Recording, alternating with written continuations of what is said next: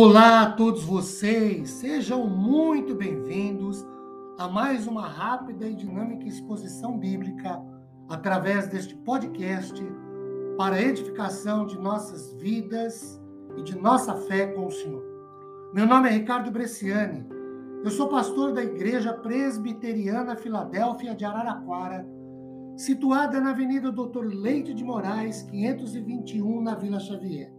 É uma grata realização pessoal compartilhar com vocês mais uma citação bíblica. Hoje, tendo por base o Salmo 66.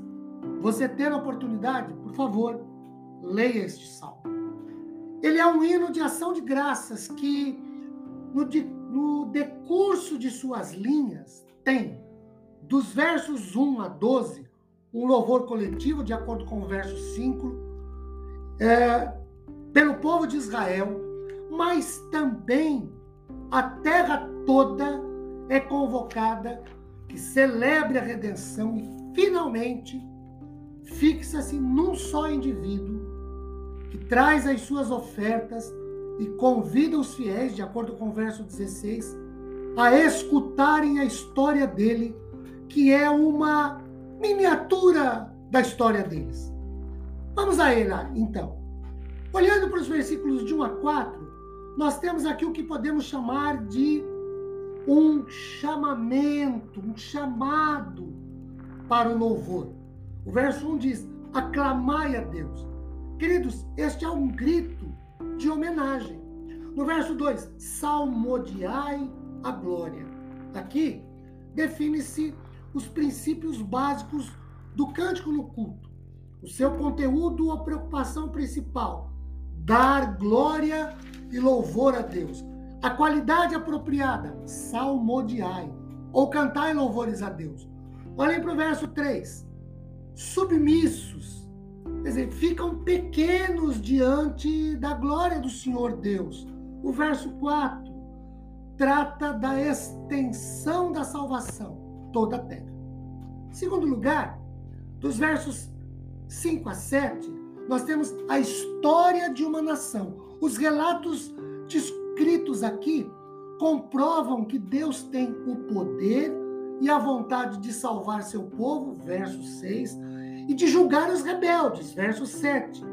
O que é, é diferente de o espírito não mas um evento do passado cujas repercussões continuam eternamente, de acordo com o versículo 7. Terceiro, nós temos a aprovação de uma nação, olhando para o verso 8 até o verso de número 12. No verso 9, a vida daqueles que desfrutamos é dádiva de a vida que desfrutamos é dádiva divina e não nos é dada por direito Tiago 4,15 reforça essa ideia. Os versos de número 4, 10 a 12, Deus permitiu a prova.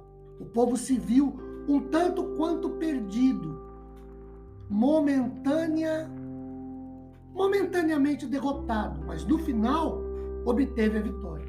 Em quarto lugar, olhando para o versículo de número 13 ao 15, nós temos a dádiva de um homem o texto muda do vós para o eu. Agora, a adoração e o louvor são pessoais, não mais coletivos.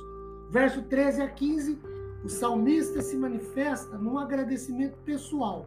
Ele sofria, versículo 13 e 14, prometeu o pagamento pelo livramento e agora o cumpre, verso 17.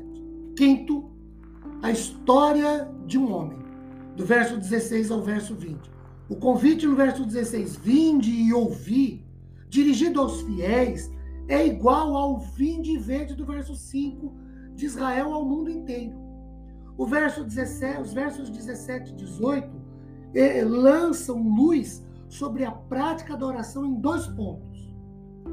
Nela há a participação do louvor, verso de número 17, e há a exigência de total sinceridade no verso de, no mesmo verso.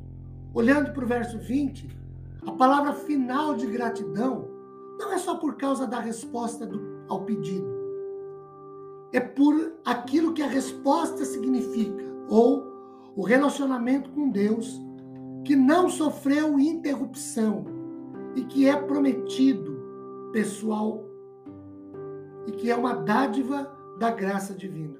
O Salmo de número